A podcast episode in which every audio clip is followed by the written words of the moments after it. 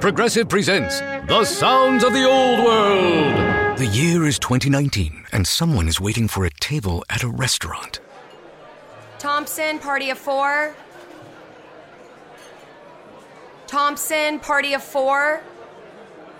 Thompson, part. Oh, there you are. This has been The Sounds of the Old World. Brought to you by Progressive, where drivers can still switch and save like it's 2019. Quote today at progressive.com. Progressive Casualty Insurance Company and Affiliates. É, Mateus capítulo 5. Quero pedir que você abra aí sua Bíblia. Pedir também a alguém que traga um pouquinho de água aqui. Esqueci de estar aí já? Esqueci de. Fábio, você que canta, você sabe, né?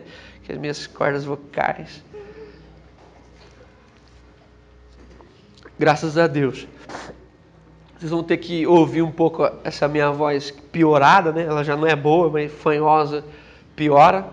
Mas estamos juntos. Capítulo 5 de, do Evangelho de Mateus, versículo 21 até o versículo 26.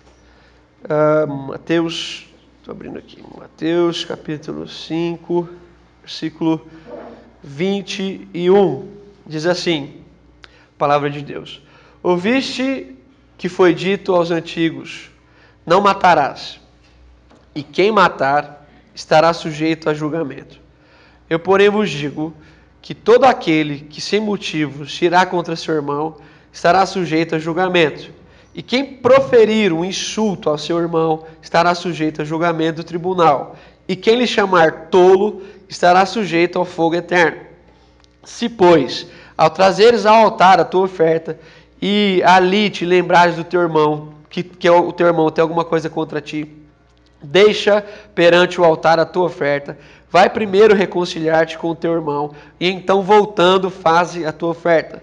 Entre em acordo sem demora com o teu adversário, enquanto estás com ele a caminho, para que o adversário não te entregue ao juiz, o juiz ao oficial de justiça, e sejas recolhido à prisão. Em verdade te digo que não sairás dali enquanto não pagares o último centavo. Só até aqui. Que Deus os abençoe na leitura e exposição da sua palavra.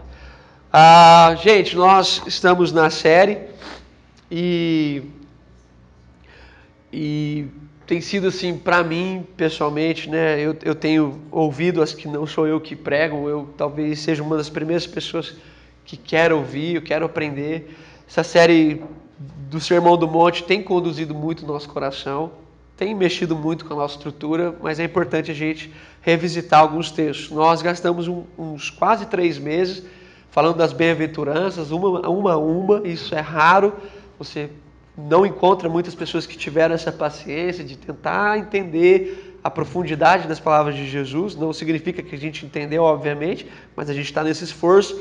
A gente falou sobre o papel da igreja, né? O que nós somos. Não, papel não, na verdade o nosso DNA, o que nós somos, né? Jesus falou que nós somos a luz do mundo, nós somos o sal da terra. E a gente tentou entender quais são essas implicações para a nossa vida aqui, como comunidade e na cidade. E nós falamos na semana passada uma coisa que vai ser ah, uma introdução de pelo menos três, quatro ou cinco outras pregações que a gente vai fazer aqui, que é uma máxima de Jesus que vai agora ser trabalhada por ele. Qual é essa máxima, nova máxima de Jesus dentro do texto de Mateus? A nova máxima é que a nossa justiça, a nossa forma de viver tem que ser para além da justiça religiosa dos escribas e dos fariseus. E agora Jesus vai gastar lá uns 20, 20 versículos explicando as áreas que nós devemos de, uh, ir além, exceder, ir além do que normalmente estava sendo feito. Então, isso é o que você tem que ter no seu coração, para que daqui para frente pensar sempre, o que eu posso ir além? Então, se a religião vai até aqui, lembra daquela ideia, eu vou para lá. Então é aí que Jesus vai falar da face, da milha. Eu sempre posso ir um pouco além do que está sendo me cobrado ou do que foi me ensinado. Então, essa é a máxima. A gente está dizendo aqui que Jesus está trazendo um novo, um novo jeito de ser humano. A gente chamou de macarianos, um novo jeito de pensar, um novo jeito de refletir, um novo jeito de viver. E essa forma nova de viver como um discípulo de Jesus, obviamente que é contraponto ao que tem sido ensinado sobre a lei. Não é contraponto da lei, como nós temos insistido aqui desde a nossa introdução. Nós falamos aqui e vamos continuar falando. Jesus não está introduzindo um ensinamento novo. Ele está recuperando a forma certa de ler o que infelizmente se foi perdido na história. Deus não mudou a sua forma de pensar, Deus não mudou a sua forma de comunicar. O Antigo Testamento não é ruim e o Novo Testamento bom. Deus é bom. Deus é bom. E na história ele se mostrou das formas que ele deveria para que a sua comunicação fosse eficaz, eficiente. Então, às vezes parece que Deus está comunicando uma coisa nova. Não é. Ele está só mudando o jeito de falar a mesma coisa. Isso tem que ficar claro para a gente entender aqui as palavras de Jesus. É por isso que Jesus vai introduzir essa nova frase que a gente já escutou várias vezes. Ouvistes o que fora dito, vírgula, eu porém vos digo. Então nós vamos ter pelo menos cinco meditações a respeito disso. Ouviste o que fora dito, eu porém vos digo. Jesus não falou, ouviste o que for escrito. Porque o que está escrito, está escrito e todo mundo lê do mesmo jeito. No entanto, a forma como você interpreta e fala pode ser distante do que você leu. Então, eles estão ouvindo o que falaram sobre a lei. Entendeu? Eles estão ouvindo uma interpretação da lei. E é por isso que Jesus precisa dizer: Eu, porém, vos digo. Então é um caminho de retorno. Pensa na sua capacidade lúdica de ser. Nós temos que imaginar uma estrada. Jesus não está construindo uma nova estrada que chega no mesmo caminho. É como se Jesus estivesse construindo um retorno. Essa palavra de Jesus, eu, porém, vos digo, vai nos trazer ao lugar da onde a gente não deveria ter saído. É como a gente está, às vezes, na Dutra, ah, ah, ah, você, na Ayrton Senna, você precisa pegar um retorno, retorno está fechado. Seu coração já começa a calcular quantos quilômetros você vai ter que perder para fazer esse retorno. Aí vem um guarda enviado de Deus, um anjo, tem até asa aquele guarda, ele vem, ele tira os cones. E aí você passa e você tem direito a retornar. Jesus está fazendo isso. Jesus está livrando essas barreiras que foram colocadas pela religião, a fim de que todos nós voltemos ao coração de Deus, traduzido em sua lei. Por isso, ouviste o que fora dito, eu porém vos digo. Então vamos, vamos meditar nisso. Guarda no seu coração. Jesus não está inventando coisas novas. Jesus está nos trazendo ao velho esquecido. Tá bom? Então tá bom, isso é muito importante. Então é por isso que muitos irmãos vão ter a crise de Moisés. E muitos irmãos vão achar que Jesus foi alguém que contrariou Moisés. Jesus nunca contraria Moisés, porque não faz sentido, porque Moisés e Jesus, o Jesus de Nazaré, eles estão no mesmo plano redentor. Então, se um contrariasse o outro, a redenção estaria comprometida. É lógico que Jesus não está contrariando Moisés, não faz sentido. O mesmo Deus Pai que chama o, o, o, Moisés foi o que pensou na ressurreição, na vida de Cristo. Então aqui, o Jesus e o Moisés não são pessoas diferentes. Então, visto que fora dito, poderia ser traduzido com facilidade. Ouvi, ouvem novamente o que Jesus, o que Moisés falou. Escutem o que Moisés já falou, mas vocês se perderam porque vocês estão ouvindo muito o que a religião falou. Então eu fiz a minha escolha. Qual é a minha escolha? A minha escolha é pensar que ah, eu vou até o fim nesse, nesse pensamento.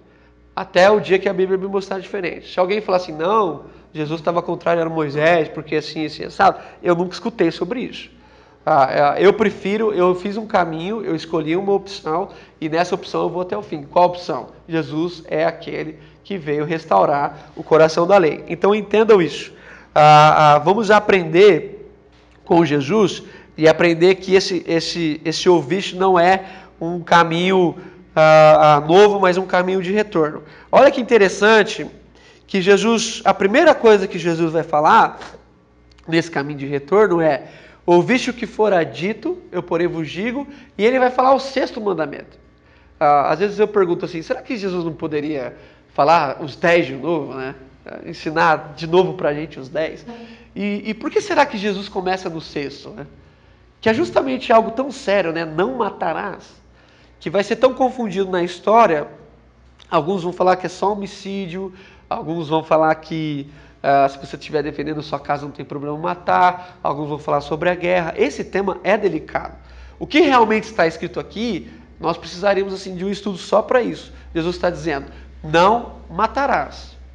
No entanto, ele está dizendo uh, o, o que vai além. Porque esse assunto de morte é tão estranho, porque Jesus está falando isso no ambiente comunitário, ele está falando isso sobre a família, sobre os irmãos. Agora pensa que interessante, porque o primeiro relato de morte que a gente tem na Bíblia é justamente um relato entre irmãos.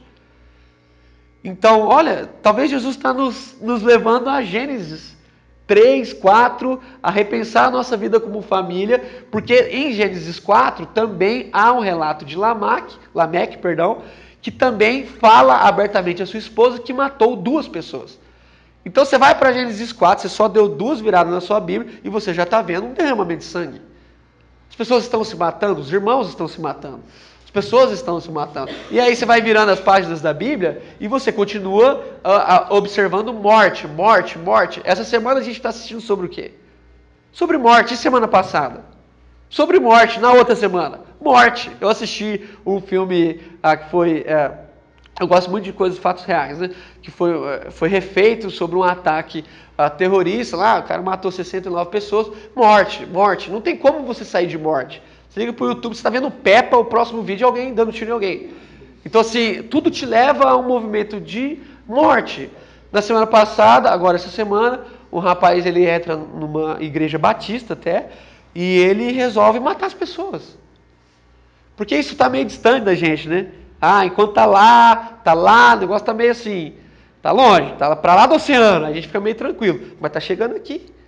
E por que, que ele fez isso? Aí várias pessoas vão, vão levantar várias possibilidades. Uma que saiu é que o, a, a ex-namorada dele tinha um, um caso com o pastor, e aí ele foi lá para matar, matar, o pastor. Como o pastor conseguiu fugir, já que ele estava lá, ele mata o pai do pastor e duas mulheres. E uma mulher que é tia de uma, de uma menina que é amiga nossa que já veio aqui, que assim, frequenta, que eu estava lá na igreja domingo, em Goiânia, daquela igreja lá. Então você pensa, que coisa maluca. Ah, e era um ex-militar, então ele sabia tirar, não errou não. Foi um para cada pessoa. E ele ainda tinha mais seis balas, então ele não foi para matar só aquilo lá, mas foi o que deu tempo. Então pensa, a, a, a, a, gente só sabe falar disso. Ah, isso está em todas as nossas conversas. A gente está conversando em quase todos os lugares a respeito ainda do armamento. A gente está falando sobre isso. E não estou falando que é um assunto simples, delicado. Vamos aqui matar essa chave. Não é isso, não. Até porque todo assunto é político. Se você se coloca numa posição, já te enquadram num partido. Então não é. É delicado. No entanto, a gente tem força para falar sobre isso. Tem gente assim que nunca falou de Jesus como fala do armamento. É como se fosse uma coisa assim, vai resolver o problema. Vai resolver que problema? Não sei. Essa é a minha posição. Já ficou claro né, o que eu penso. Mas tem hoje no Brasil inteiro aí andando pelas ruas e falando sobre isso. Eu não consigo entender como é que a gente vai evoluindo a nossa mente, a nossa forma de ser sociedade, e a gente vai é, é, é, migrando para uns retrocessos que vão falar sobre o quê? Morte. Morte. Porque se você está falando da sua segurança, logo você está falando da morte de alguém. Então sempre vai ser assim. E aqui Jesus vai tocar num ponto assim específico. E ele vai evoluir a conversa. Porque ele vai dizer assim: Ouviste o que fora dito, não matarás, eu porém vos digo. Aí, eu porém vos digo, aí, toda vez que você lê eu porém vos digo, você já aperta o cinto, que não vai vir algo muito tranquilo. Jesus diz assim: Se você se irá, só fica nervoso, irá, contra o seu irmão, é a mesma coisa. Se você falar do seu irmão, é a mesma coisa. Me parece que Jesus está trazendo a gente, olha como que isso é legal, para o coração da lei, porque o que, que vem antes de um tiro? A ira, a raiva. Porque esse homem que matou as quatro pessoas, ele matou três na bala, mas a ex dele, ele matou é a facada. O que, que vem antes disso? o descontrole, o descompromisso, a ira tomada num ser humano, e lógico que depois, talvez, raciocinando e falando, nossa, por que, que eu fiz isso? Mas já foi. Então Jesus está dizendo assim, gente, o problema não é matar alguém, porque matar é o, é o ocorrido. Problema é o que nasce no coração de quem anseia a morte. E o que nasce no coração de quem anseia a morte, o troco, a, a, aquelas frases que a gente vai colocando, ah, foi o que mereceu, é a ira. Enquanto a ira está instalada no nosso coração, essas coisas de morte são conversas normais. Agora, enquanto a gente vai retirando cada vez mais a ira, a gente vai começando a ficar um pouco mais indignado com a violência, com a forma estúpida de ser humano, onde a gente tem vivido e tem sido drástico. Então, se você for ler a, a, a religião, você vai perceber que os fariseus e os escribas não tinham problema com a morte. Eles matavam pessoas tranquilamente. Matavam pessoas. Sem crise. Porque eles matavam em nome de Deus. Então presta atenção. Quando eles vão matando pessoas, muitas vezes eles apedrejavam, degolavam, enterravam, amarravam em pedras, lançavam ao mar. Mas quantas pessoas não foram mortas e continuaram como morto-vivo? Pela religião. Como a mulher adúltera, os, os leprosos, aqueles que pecaram na comunidade, quantas pessoas a religião já não matou? Quantas pessoas a religião não vem matando? Porque a religião vai denegrindo. Quantas pessoas já não morreram nas nossas comunidades? Aquela jovem que foi lá, engravidou com o namorado. Quem nunca assistiu isso? Meu Deus do céu. Isso era um palanque de, de, de destruição humana. Levavam a menina para dentro do, do, do para cima da congregação, apontavam o dedo para ela e faziam um escândalo de medo. Porque se você traz para frente a menina que engravidou e está mostrando todas as punições que ela vai receber, logo você está gerando medo na comunidade. E aí a comunidade, com medo, deixa de fazer. Mas Jesus nunca ensinou com medo. Jesus ensinou com amor. Aí você dá as punições. E até hoje, gente, até hoje, há denominações que se uma menina engravida, ela não come na mesma mesa que a família dela. Que a família, gente, a família come, a menina fica no quarto e ela só tem direito a sentar à mesa depois que todos já cearam. Meu Deus do céu. No Brasil, até, até na denominação tem esse nome. Tem alguma coisa relacionada ao Brasil. Então, você vai percebendo que, que, que, que ah, em nome de Deus, sem o Espírito, nós vamos ter que lembrar de uma palavra que diz que o espírito, a letra, a letra faz o quê? Mata. E o espírito vivifica. E a gente pensa nessas coisas como se fossem duas coisas separadas. Não, o texto está dizendo assim: a letra sem o espírito mata, mas a mesma letra com o espírito vivifica. Então os escribas e os fariseus estão lendo a letra sem o espírito e por isso eles matam. E Jesus vai ler a mesma letra com o Espírito, por isso vivifica. É por isso que quando Jesus fala, fala a vida. E o que, que ele fala? A mesma coisa, só com o Espírito certo. Então eles não tinham medo de apedrejar uma mulher que foi pega em adultério, mas Jesus no Espírito certo constrange todos aqueles que estavam com o pé na mão. E olha como eles são truculentos. Eles dizem assim para Jesus: Moisés falou isso, e você? Eles estão sempre tentando dizer que Jesus está contrariando Moisés, e não está. Você abre a sua Bíblia em Atos capítulo 6, capítulo 7, e assiste um apedrejamento de um homem de Deus. De um homem de Deus, Estevão. Pregou assim até a morte. Eu imagino Estevão tá até a última palavra falando de Jesus. E é incrível que Estevão morre falando as mesmas palavras que Jesus falou na cruz. Pai, perdoa-lhes, eles não sabem o que fazem. Um homem de Deus. Os irmãos apedrejando ele e ele orando pelos irmãos, igualzinho o seu Senhor. Mas a religião não tem preguiça, não.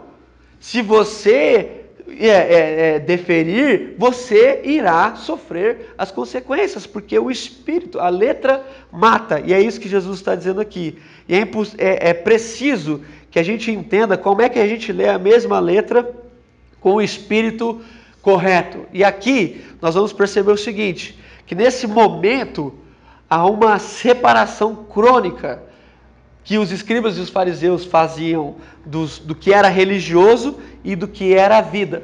Então eles separaram a religião das coisas que eu vou chamar de ordinárias. Ordinárias ficou um nome meio, ficou quase um palavrão, né? Ô, oh, seu ordinário, mas seu ordinário é bom. Nem tudo que é ordinário é ruim, o ordinário é o nosso dia. Você levanta no mesmo horário, suas coisas são ordinárias. Nem tudo é extraordinário. Não pense que você é um extraordinário. Você é um ordinário Que bom, graças a Deus, não é palavrão. Então, nessas coisas ordinárias, esses irmãos perderam o quê? A sensibilidade do relacionamento. Então, preste atenção. Eles colocaram uma forma de ser religiosa que pouco conversa com a forma de ser relacional. Então, sempre que eles tiverem que escolher entre alguém e a lei, eles ficam com a lei, sem dúvida.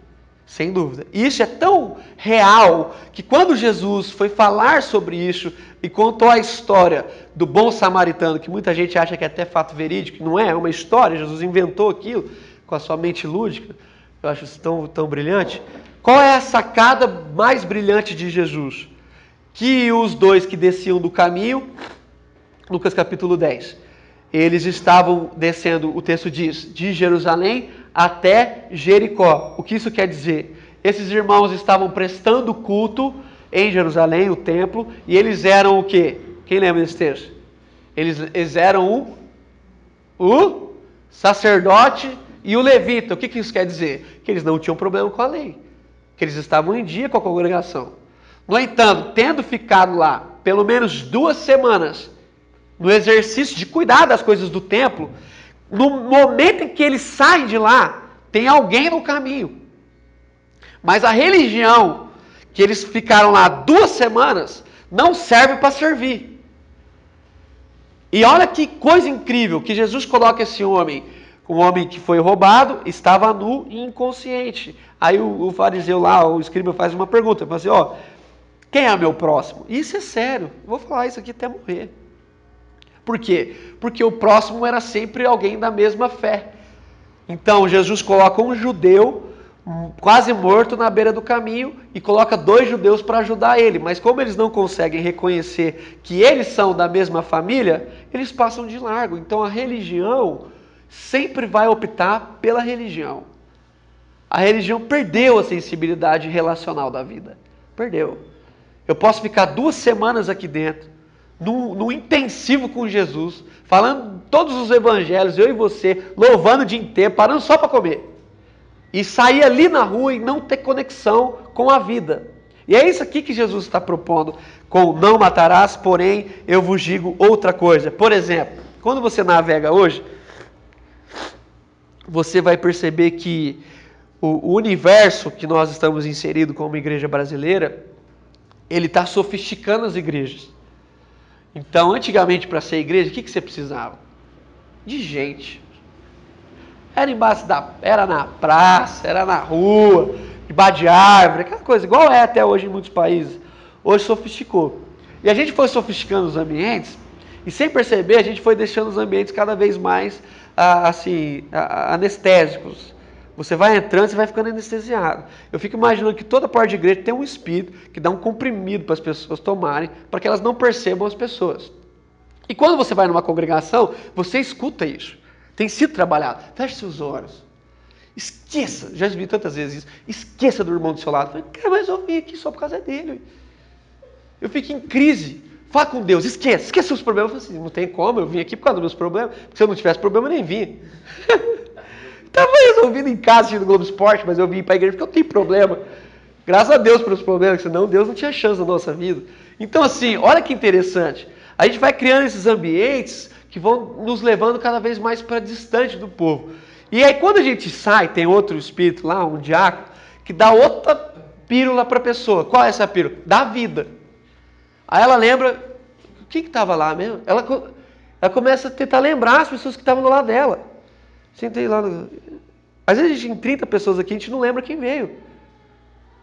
Porque a gente veio numa busca religiosa por Deus e tudo que Deus queria na nossa vida é que a gente encontrasse os irmãos. Visse, orasse, lembrasse do nome, sabesse da história, fez o quê, operou que dia. Porque é, é para a relação que eu fui feito. E a religião vai, vai impedindo a gente de perceber pessoas como seres humanos. E as pessoas vão se tornando número. Então você vai nas congregações, é a primeira pergunta que me fazem quando eu viajo é: quantos membros, quantas pessoas tem na minha igreja? Por quê? O que, que tem a ver? Quantas pessoas tem na sua? Eu não sei. Ah, tem um punhado, de vez em quando eles aparecem. Eles vêm, vai, tem uns que saíram, já não sei.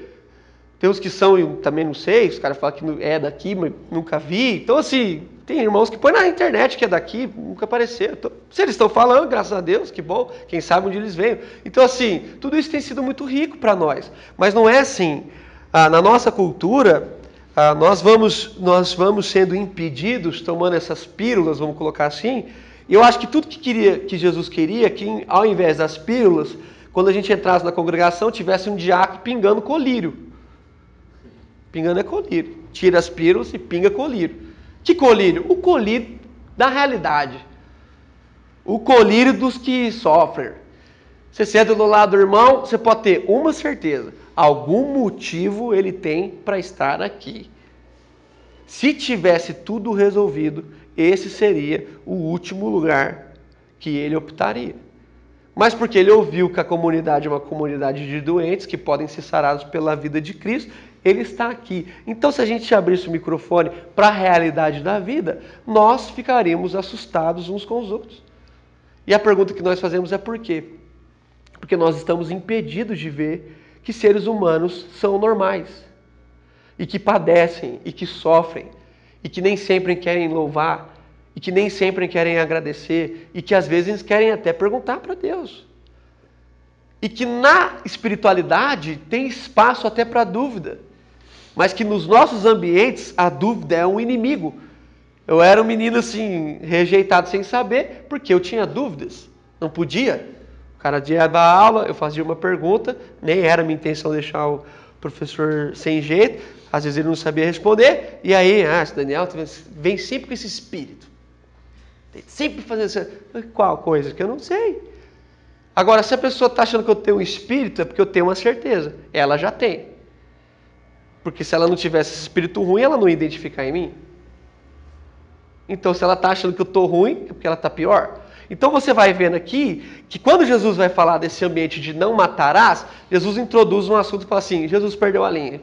Tem nada a ver. O pessoal foi copiar o texto bíblico e pularam os negócios aí que não faz sentido. E faz todo sentido. Porque em falar de morte, de ira, de, de mudança, de, de, de nervosismo, olha o que Jesus vai introduzir: oferta. Jesus vai falar assim: gente, quando vocês forem ofertar, tinha oferta no Antigo Testamento. Vocês vão lá, a pessoa levava várias coisas. E antes de colocar a oferta no gasofilacho, no baúzinho, em qualquer lugar, você faz uma reflexão. Qual reflexão? Será que tem algum irmão nervoso comigo? Olha que doido. Será que tem algum irmão que, que eu preciso me reconciliar com ele? Será que tem algum irmão nervoso comigo? A pergunta não é, será que eu fiz alguma coisa para o meu irmão? A pergunta é, será que alguém está estressado comigo e eu preciso reconciliar com ele? Olha que interessante, Jesus inverte a lógica, né? É igual quando Pedro pergunta para Jesus quantas vezes tem que perdoar. Jesus fala um monte. E ele fala assim, mais ou menos, assim, ó, se tiver, se algum irmão, perdão, gente, se algum irmão tiver se algum irmão tiver pecado contra você, você vai lá e conversa com o irmão. O texto não está dizendo assim, se você pecar com alguém, vai lá conversar. Não é. É se alguém pecar contra você, você tem que ir conversar com o irmão. É o assim, é o nível hard da fé cristã. Porque quando a gente peca contra alguém, a gente fica às vezes constrangido, aí pede conselho, será que eu vou lá falar com o irmão? A gente sempre faz essas coisas. Mas Jesus está falando assim, não, se alguém te ferir, você vai lá ter com ele. E se você for ofertar, você reflita se não tem alguém estressado com você, irado com você. E se tiver, você deixa sua oferta e vai lá ter com seu irmão. Mas ninguém ia ofertar. Ia ficar as ofertas tudo no banco. Porque se tem uma coisa que acontece claramente, quase todos os dias, é pessoas se irando, uh, ficando estressadas com a gente, perdendo a cabeça. Por quê? Porque nós vivemos um ambiente difícil. A vida é difícil, o ser humano é difícil, a gente é diferente. E aí o que, que Jesus está dizendo? Jesus está dizendo assim, gente, a fé cristã, a vida religiosa espiritual só faz sentido nas relações. Nem a oferta é bem-vinda bem se as relações não estiverem ajustadas. Jesus está dizendo: só ofertem depois que vocês ajustarem as relações. Então me parece que Jesus está devolvendo a vida espiritual, a vida comunitária ao nosso coração. Ele está dizendo assim: não matarás. Não fique irado com ninguém. Mas antes de ofertar, veja se tem alguém irado com você. Então ele eleva o nível da reflexão e ele coloca um negócio quase impossível, porque eu li esse texto quando eu era adolescente e eu fui fazer. O irmão lá na igreja falava mal de mim, foi que não, que, que eu ainda não fiz isso. É, deve ter alguém falando mal, normal. Ah, e aí eu fiquei sabendo que o irmão lá está falando mal de mim. Eu entendi os motivos que ele estava articulando algumas coisas. E aí eu fui falar com ele. Falei, ó, eu li o texto bíblico. E aí eu fui ofertar, lembrei de você, porque você tem várias coisas contra mim. E aí eu queria, antes da minha oferta, reconciliar com você. Meu irmão tinha falado de mim publicamente. É, e isso estava na boca de todo mundo, então todo mundo sabia. Aí sabe o que ele me falou? Imagina, nunca fiz isso. Gosto pra caramba de você. Aí eu falei assim, então vamos inverter, eu não gosto de você.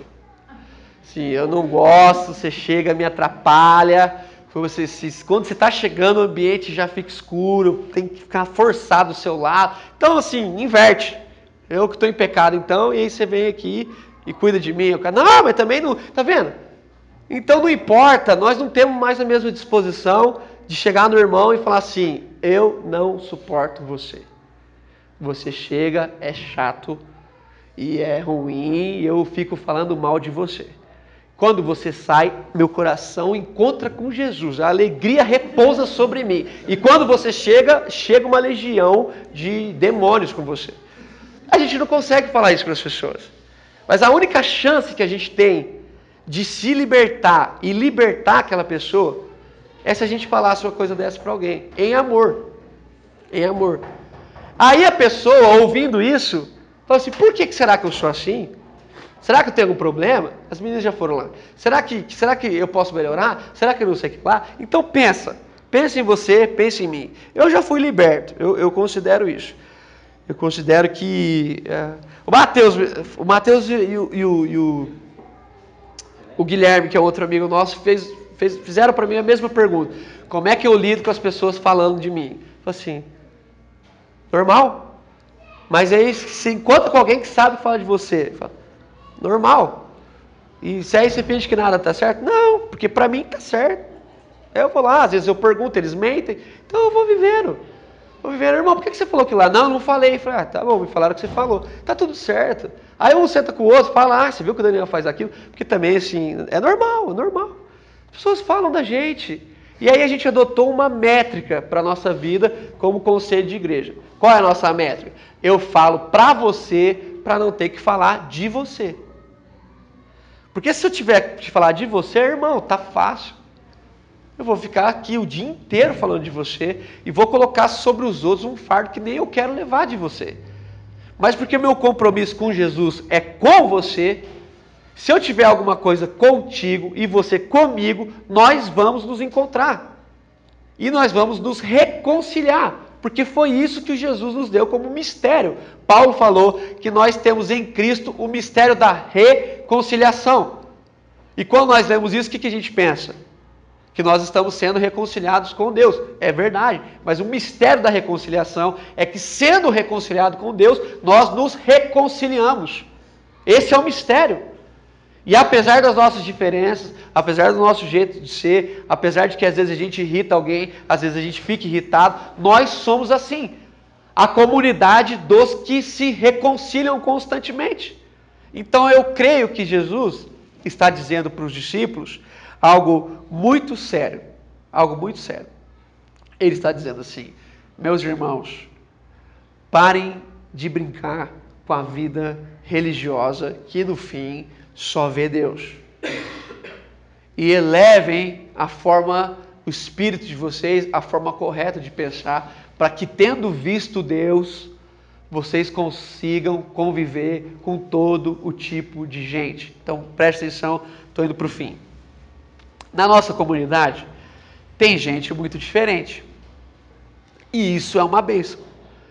Tem gente que gosta de rir alto. Tem gente que não gosta de rir. Tem gente que chora todo domingo. Tem gente que nunca chora. Tem gente que faz piada sem graça. Tem gente que nunca faz piada. Tem gente que faz piada política. No meio dessa coisa que a gente está vivendo. Tem gente que manda os vídeos para mim no WhatsApp que eu pergunto. Eu penso, mandou errado. Mandou errado. A melhor coisa que eu posso pensar da pessoa é, mandou errado. Em encaminhar sem querer. Ele mandou para mim, não faz sentido. Aí você pensa, você vê aquele vídeo e fala assim, eu vou ver até o fim, porque deve ter um tipo, se você chegou até aqui, era nada a ver. Porque não é possível. Fala assim, o irmão não pode mandar um negócio desse, não faz sentido. Mas tem, graças a Deus, porque aí é uma chance de ir melhorando. Melhorando. Eu lembro que quando a gente era bem pequenininho, os irmãos falaram assim, como igreja, né? Menor que a gente bem pequenininho, o que, que você imagina, né? Tinha duas pessoas aqui. Ah, a gente estava aqui e um dia eu reuni com uns dois ou três irmãos. Eu falei assim, gente, a gente precisa orar. Os caras falaram, não, o Daniel orando é raro, né? Não é muito pentecostal. Aí eu falei assim, por que, que nós vamos orar? Vamos orar para Deus mandar para a igreja aqui pessoas chatas, inconvenientes, para mexer com as nossas estruturas. Porque tá bom. Se ficou bom, tá errado. Porque é sempre desconfortável. Almoço de família é desconfortável. É desconfortável, você já está satisfeito, a tia avó vai lá e põe mais arroz, põe batata, de salada, você não quer mais, é desconfortável. Mas por causa da tia, o que, que você faz? Você come, você não gosta de uva passa na salada? A tia vai lá e põe, você olha para a cara dela, e se não bastasse o constrangimento, ela ainda fala assim: fiz pensando em você. Aí você vai lá e come, a uva passa gruda no seu dente, você não gosta daquilo, e você vai comendo. Por que, que você come? Por que, você não olha para sua tia e fala assim: nunca mais põe isso no meu prato? Você não tem noção. Eu não gosto de uva passa, você não me conhece? Você quer matar a sua tia-avó? Você vai deixar ela, vai ter um infarto, vai ficar em depressão? Não, você vai lá, você vai comer, você vai pôr. Eu nunca esqueço, eu fui fazer uma viagem.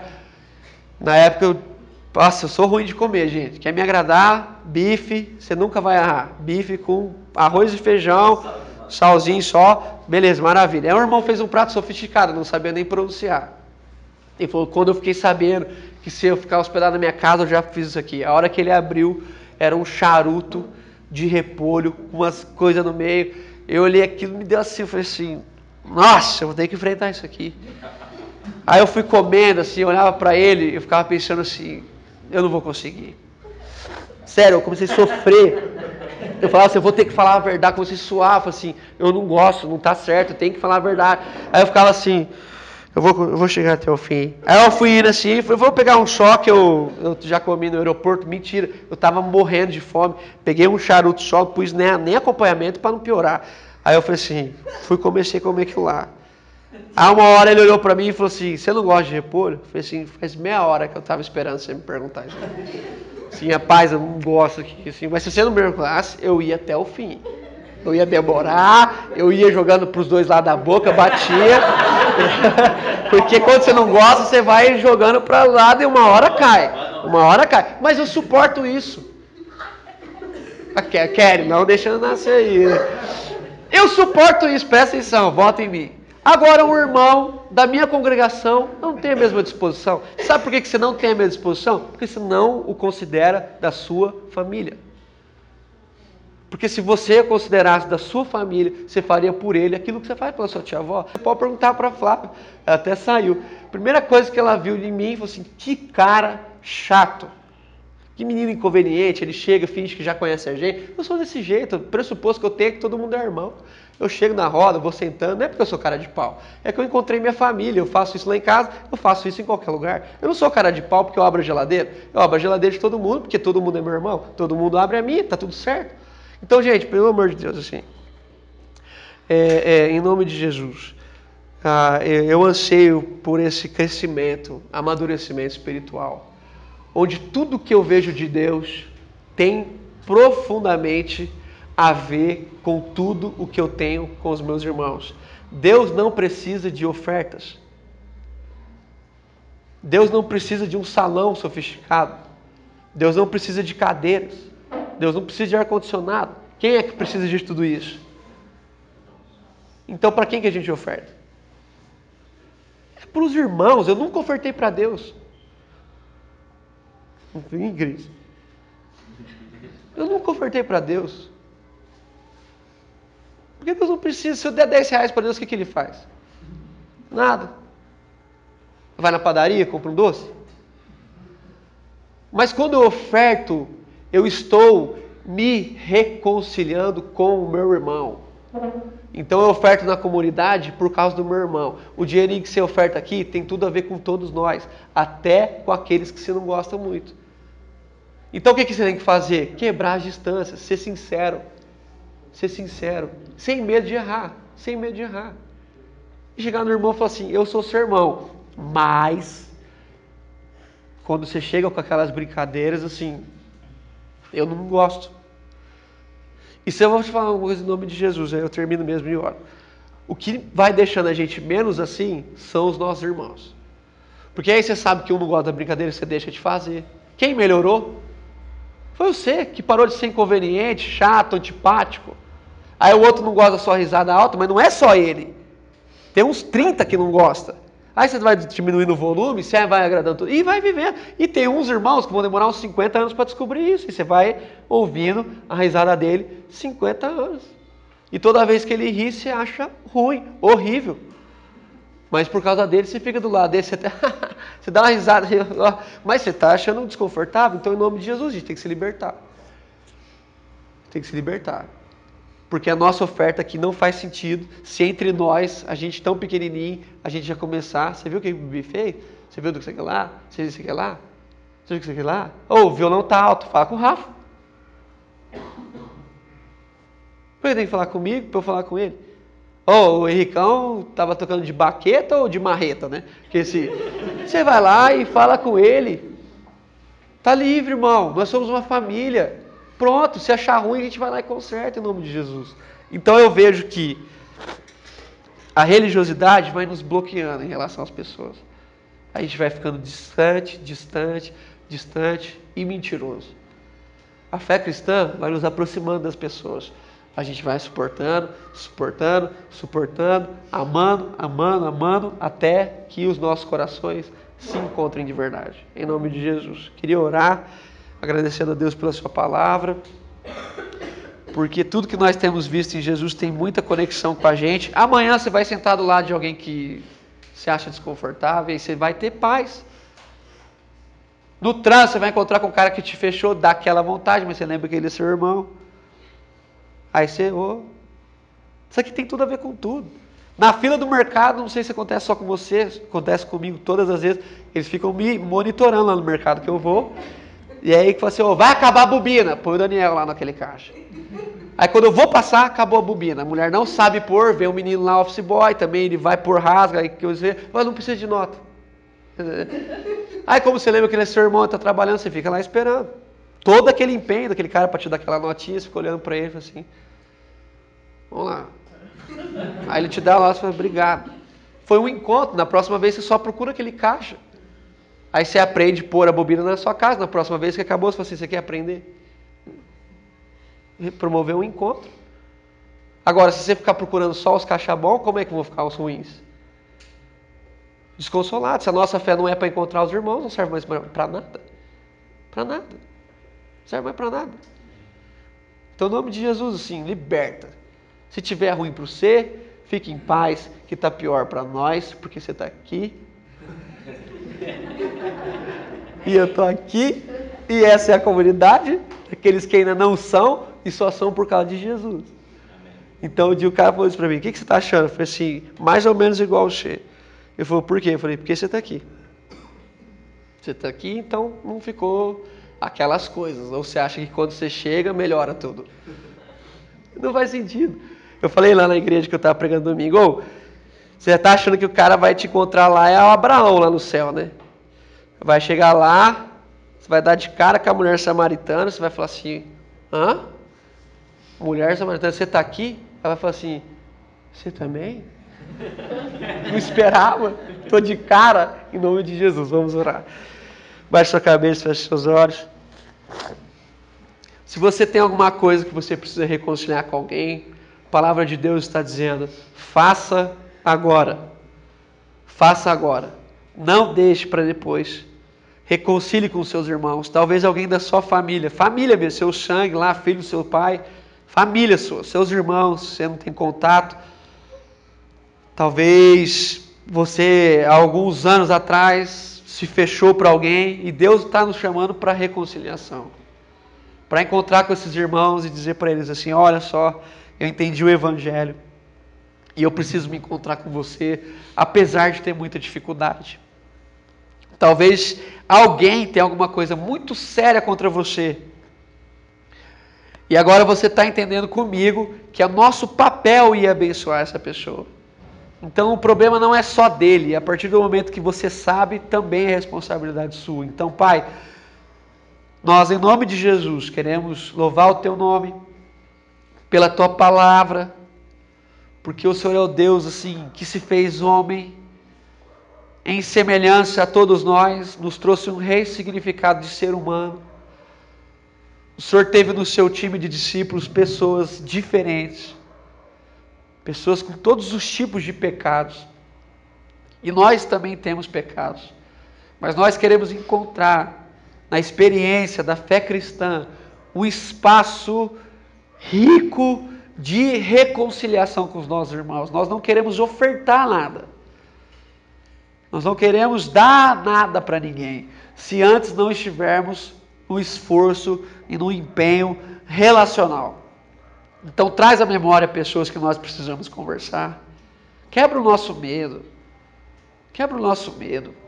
Faz com que a gente consiga encontrar e falar a verdade para esse irmão e o nosso coração se encontrar e a gente conseguir tomar uma refeição em paz em paz, que a gente consiga, como salmista, sentar na mesa dos nossos inimigos em paz, porque nós nos reconciliamos com Ele. Que nós possamos, como Senhor Jesus, servir o nosso traidor em paz, porque nós nos reconciliamos com Ele. Não importa se Ele se reconciliou com a gente, nós nos reconciliamos com Ele. Então, em nome de Jesus, nos despede para casa e gere no nosso coração uma espiritualidade que nos conecta com as pessoas, com o padeiro.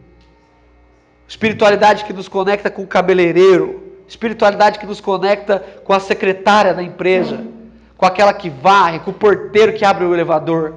Espiritualidade que nos faz encontrar com o banqueiro, com todo mundo, e ser humano com esse irmão, reconciliado, mostrando para ele que nós já fomos reconciliados com o Senhor em nome de Jesus. Amém. Ram Truck Month is going on now. Hurry in for great deals on the only brand to ever win Motor Trend's Truck of the Year three years in a row. And now get 0% financing for 72 months on the 2021 Ram 1500 Bighorn Crew Cab. Go to ram.com or visit your local Ram dealer for this great offer.